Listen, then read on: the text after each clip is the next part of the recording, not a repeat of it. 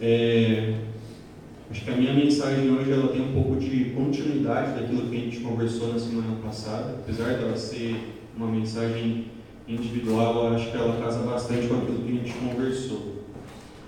É, na semana passada eu falei um pouco a respeito da nossa caminhada como cristão, né, de como deve ser o nosso caminho, o nosso anseio, o anseio do nosso coração, né, aquilo que a gente tem no caminho, né, a respeito de desejar a Cristo, a respeito daquilo que a gente faz. Né. Eu falei um pouco do, do caminho, enfatizei bastante a respeito do caminho e do resultado que a nossa caminhada ela deve existir. Né. E eu vou dar um pouco de continuidade nisso. Né? Hoje eu gostaria de abordar um pouquinho das atitudes que nós vemos no caminho, né? daquilo, da intenção que há no nosso coração. Né? É, eu entendo que a intenção de uma pessoa, quando ela se, se rende a Cristo, nunca é andar por um caminho errado. Né? Mas em algum momento isso pode acabar acontecendo. Né? E eu entendo que muitas das vezes isso não é um resultado de uma ação direta diabólica. Né? Algumas sim, mas não todas. Né? E alguma, algumas dessas ações, né, desses resultados, eles são por sementes que já existem em nosso coração.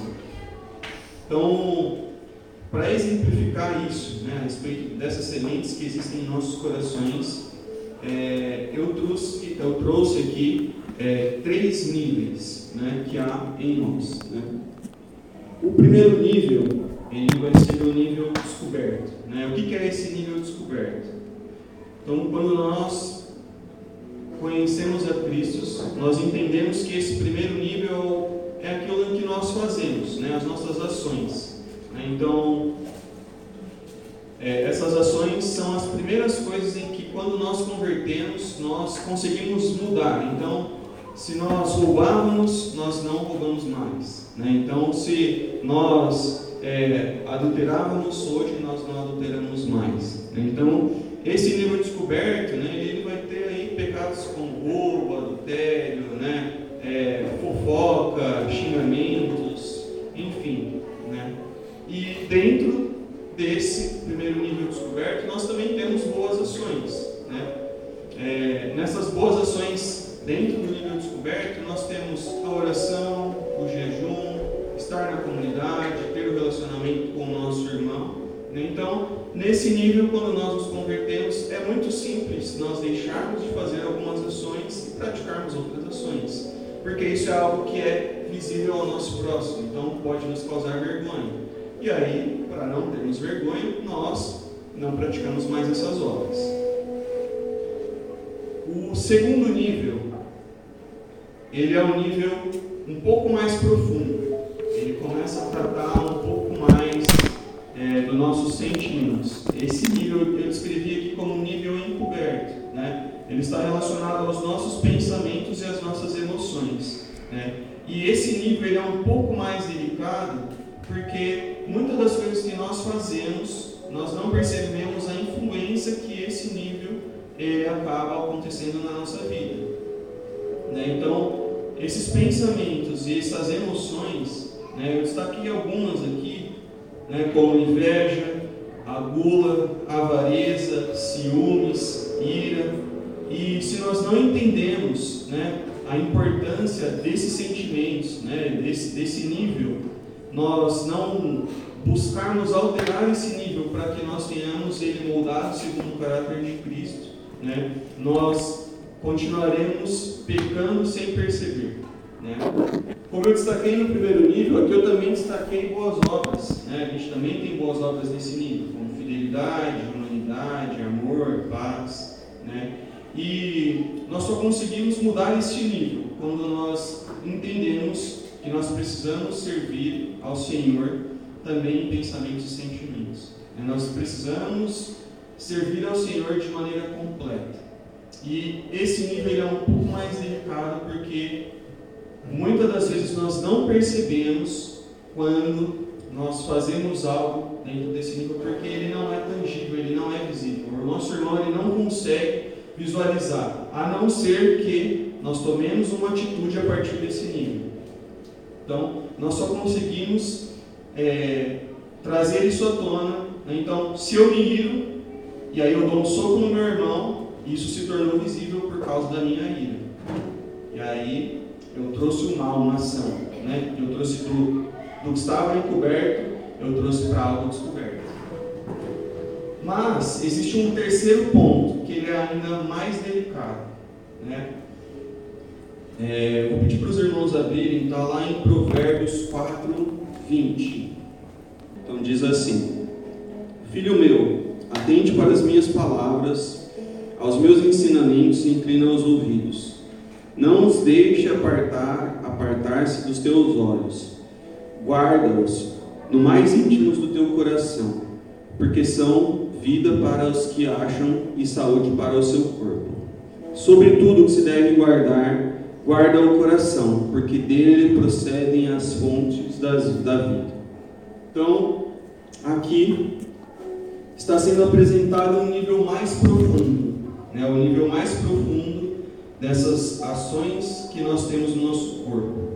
Então, eu, que são as fontes de vida. Né? Aqui é, eu fiz uma pesquisa e no dicionário está escrito fonte como origem ou nascente de água que brota da terra continuamente.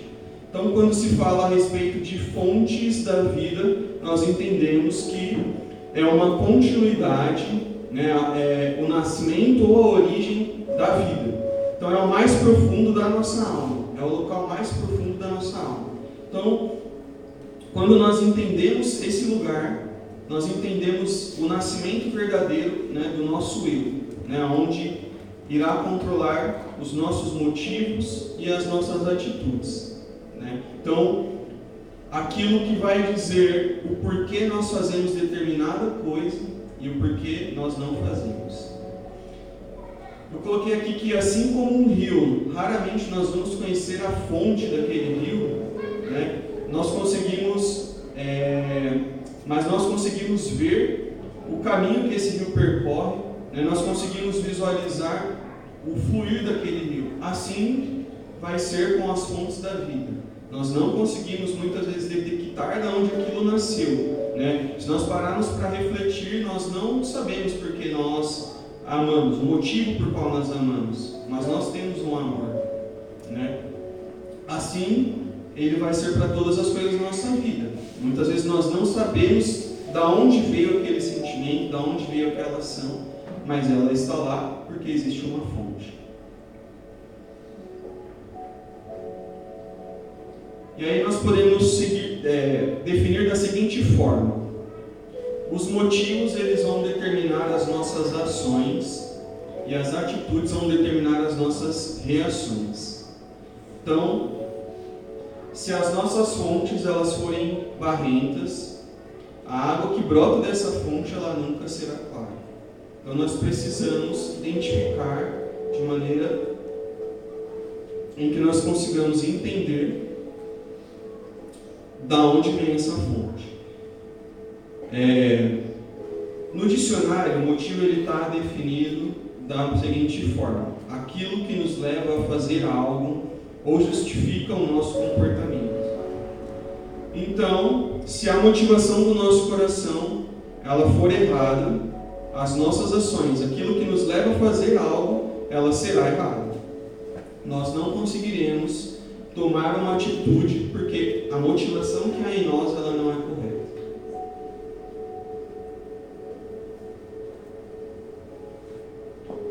eu coloquei um exemplo aqui. Então, se nós desejamos, se a nossa motivação é ser conhecido pelas pessoas, nós, as nossas atitudes, né, aquilo que nós nos propomos a fazer, será para atingir esse objetivo. Então, nós nos aproximaremos de pessoas que são importantes, nós falaremos coisas que agradam aquela pessoa em qual nós buscamos que agrade, nós tomaremos decisões que vão causar, que vão impressionar essa pessoa. Né? Então, se nós desejamos ter uma vida tranquila, se essa é a motivação do nosso coração, nós fugiremos de conflitos, nós fugiremos dos problemas, nós é, procuraremos é, tratar as coisas como curativos, não de maneira da qual aquilo seja curado de fato.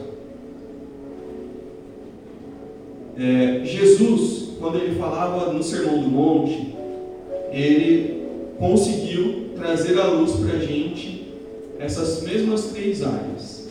Né? Lá em Mateus 5, 21 está escrito assim: Ouvistes o que foi dito aos antigos: Não matarás. Quem matar está sujeito a julgamento. Eu, porém, vos digo que todo aquele que sem motivo se irá contra o seu irmão estará sujeito a julgamento. Então aqui a gente pode ver Jesus já trazendo o não matarás era aquilo que estava descoberto. E aí ele já traz para um nível mais profundo. Ele já vai trazer para o nível encoberto, que nossa caminhada como cristão, ela também deve ser atento ao que está encoberto. E aí ele diz: Eu, porém, vos digo que todo aquele que sem motivo se irá contra o seu irmão estará sujeito a julgamento. Então a gente consegue perceber que Jesus ele já está trazendo uma reflexão para os homens daquela época que eles tinham como é, caminho, eles tinham a, a impressionar, né? Então, quando ia se fazer alguma coisa, fazia-se para demonstrar a alguém. Então, ele já vem trazendo. Então, aquilo que está descoberto, vamos trazer um pouquinho mais profundo.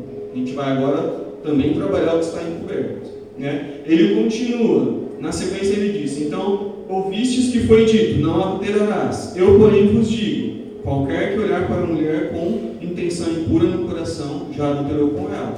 Ele continua fazendo a mesma coisa. Ele pega o que a lei dizia a respeito do que estava descoberto, e aí ele já traz para o próximo nível, aquilo que está encoberto. Então, ele já vem trazendo esses dois níveis.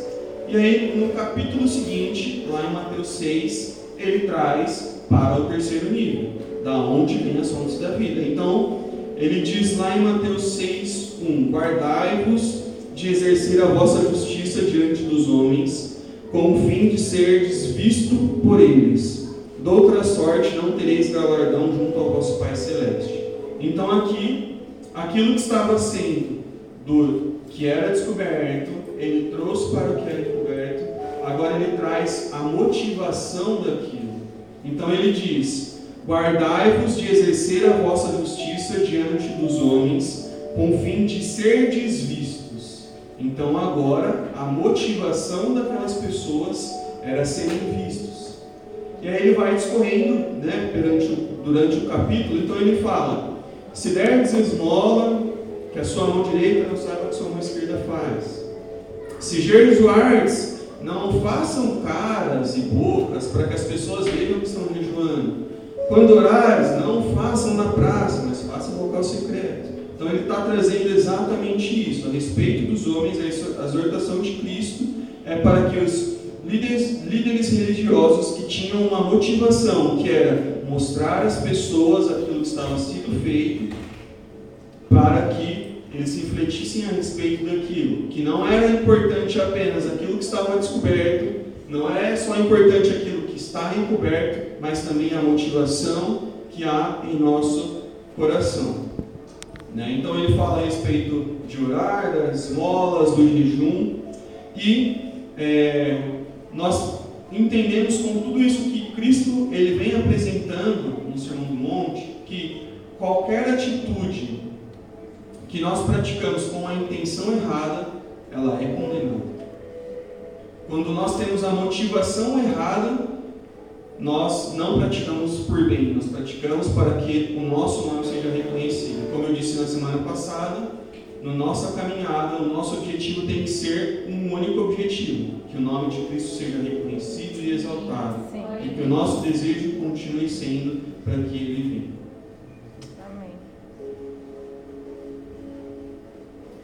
Então, partindo disso, né, nós entendemos que a motivação determina as nossas ações.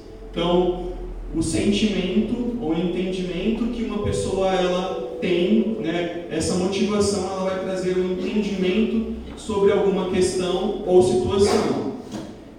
E esses entendimentos, né, essa visualização desses itens, ele vai trazer a perspectiva que nós temos da vida.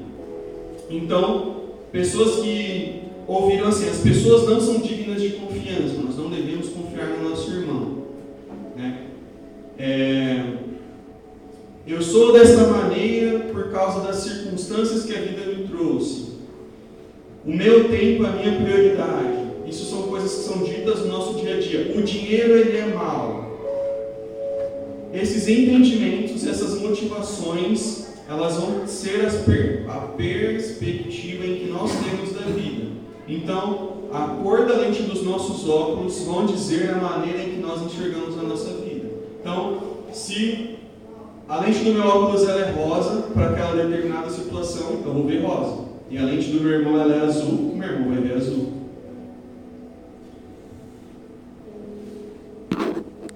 Então, nós entendemos quando as pessoas dizem as pessoas não são dignas de confiança, essas pessoas que aprenderam essa visão, que elas enxergaram com essa lente, elas vão entender que nós podemos até confiar no nosso irmão, mas não 100%. E não confiando no nosso irmão, não tendo entendimento que os nossos, o nosso irmão ele é digno de confiança, muito dificilmente nós teremos uma confiança genuína em Deus. As pessoas que tiveram o entendimento de que eu sou dessa maneira por determinada circunstância, raramente essas pessoas elas assumirão a responsabilidade pelas ações e elas acabarão culpando alguém. Elas vão falar, eu só fiz isso daqui por causa que essa pessoa fez isso comigo. E aí elas acabam entrando numa posição aonde ela não consegue ser tratada. E aí as suas motivações acabam sendo sempre em se colocar numa posição aonde a culpa não é somente dela, a culpa é sempre de alguém, é sempre alguém que trouxe o mal sobre a vida dela. As pessoas que têm né, como ensinamento é, o meu tempo é minha prioridade, dificilmente ela vai ter tempo para se relacionar com seu irmão, dificilmente ela vai ter tempo para servir a comunidade, dificilmente ela vai ter tempo para servir a Cristo. Isso são só exemplos. A gente poderia passar horas aqui falando de motivações e de maneira em que nós aprendemos e entendemos a respeito do mundo. E as nossas motivações, elas acabam sempre nos levando a uma zona confortável, uma zona onde a gente tem a nossa própria satisfação com prioridade. Jesus em Mateus 6, ele aborda um conflito. É, ele vai falar lá em Mateus 6, 24. Se vocês quiserem abrir, eu espero que eu tome uma água.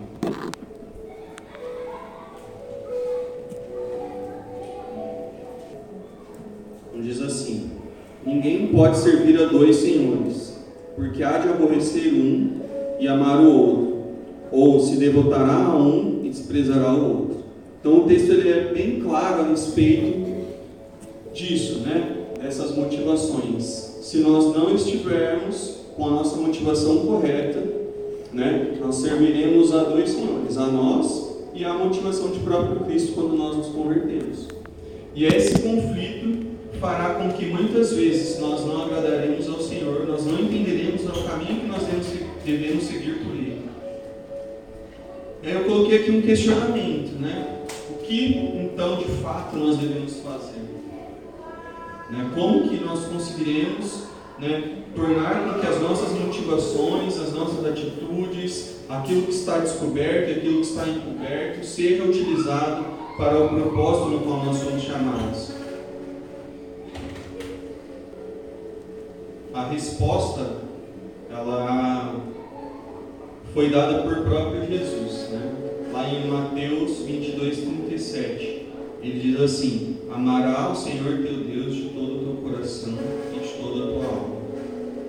Então, se nós conseguirmos amar a Deus com todo o nosso coração e com toda a nossa alma, nós já não mais fazemos aquilo em que nós desejamos. Nós colocaremos para qualquer atitude, qualquer motivação, qualquer ação em que nós somos tomar, quer ela seja coberta, encoberta, descoberta ou encoberta, nós teremos um filtro que é amar o Senhor de todo o nosso coração. Então, se eu vou servir ao meu irmão, eu faço isso porque eu amo a Cristo ou porque eu quero que o meu nome seja, seja engrandecido. Se eu sirvo a comunidade, eu sirvo a comunidade porque eu amo a Cristo ou porque eu quero ter um local onde eu tenho visibilidade. E aí nós podemos refletir também de maneira infinita. Então, se nós temos o entendimento que nós amamos Deus, Deus de todo o nosso coração, e as nossas motivações, as nossas ações, as nossas atitudes estão voltadas a amar o Senhor de todo o nosso coração, nós teremos uma atitude também, que é buscar a Deus de todo o coração. Então, esses três níveis, né, eles dizem muito, né, é, muito de como nós conseguiremos caminhar e seguir na nossa jornada. Então, como eu disse na semana passada, nós temos um caminho, né, e se nesse caminho nós não entendemos que, além das nossas atitudes, né, além daquilo que nós conseguimos mostrar ao nosso irmão, aquilo que é visível, se nós não mudarmos isso, nós não mudarmos aquilo que está também no oculto, né, os nossos sentimentos, e nós não mudarmos os nossos motivos e as nossas atitudes, aonde de fato está o nosso coração quando nós fazemos algo.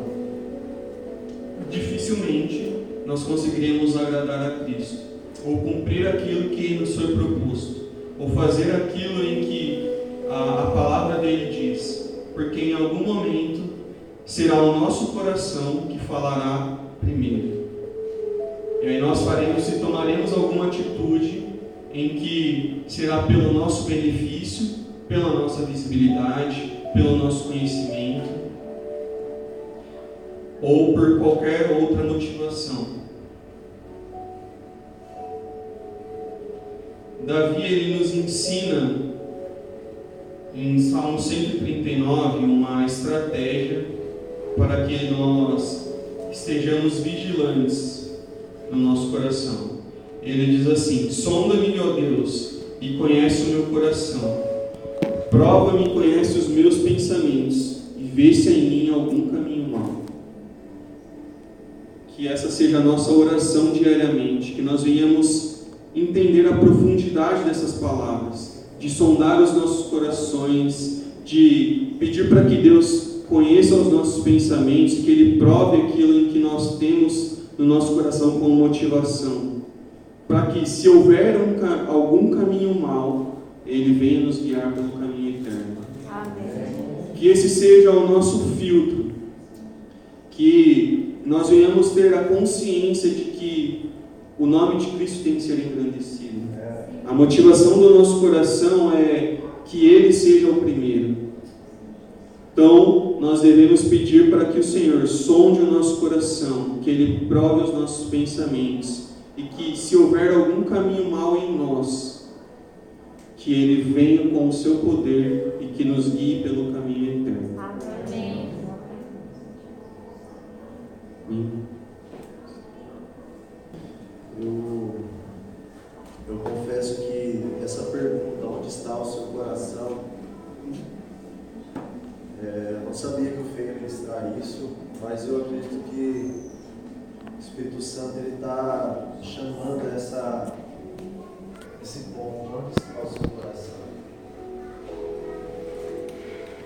Quantas vezes nós falamos assim, ah, eu preciso ir para a igreja por causa disso, disso, disso, disso.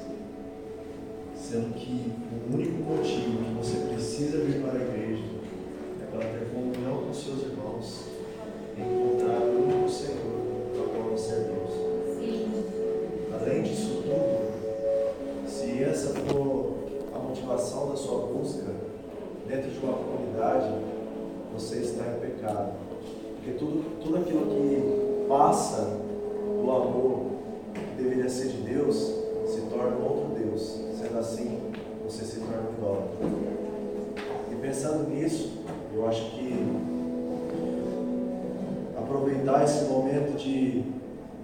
reflexão que o Fê trouxe, mas agora com o entendimento correto, trazer as palavras e a intenção correta do coração, de uma forma que passe a adoração aquele que é digno de ser adorado.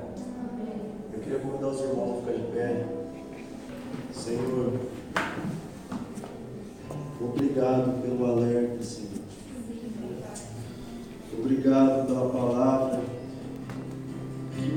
Podem entender como repreensão, mas eu enxergo como palavra de amor a nós. A sua lei, ela é amor puro. Que se nós chegássemos à sua presença sem antes passar por cumprimento de algumas leis, nós morreríamos. A sua lei nos protege da morte. A sua lei, ela é amada aos nossos corações, porque a revelação do seu amor está nas suas leis. Que nós possamos enxergar o seu amor, Pai, nessa repreensão, nessa palavra de arrependimento no nosso coração. E que agora, com a intenção correta, o Senhor possa nos encontrar. Que Sua presença esteja nessa casa. Porque o Senhor será o único Deus a ser adorado. E se tiver algum outro Deus dentro do nosso coração, que o seu amor furioso venha e o destrua. Essa é a minha oração. Em nome de Jesus.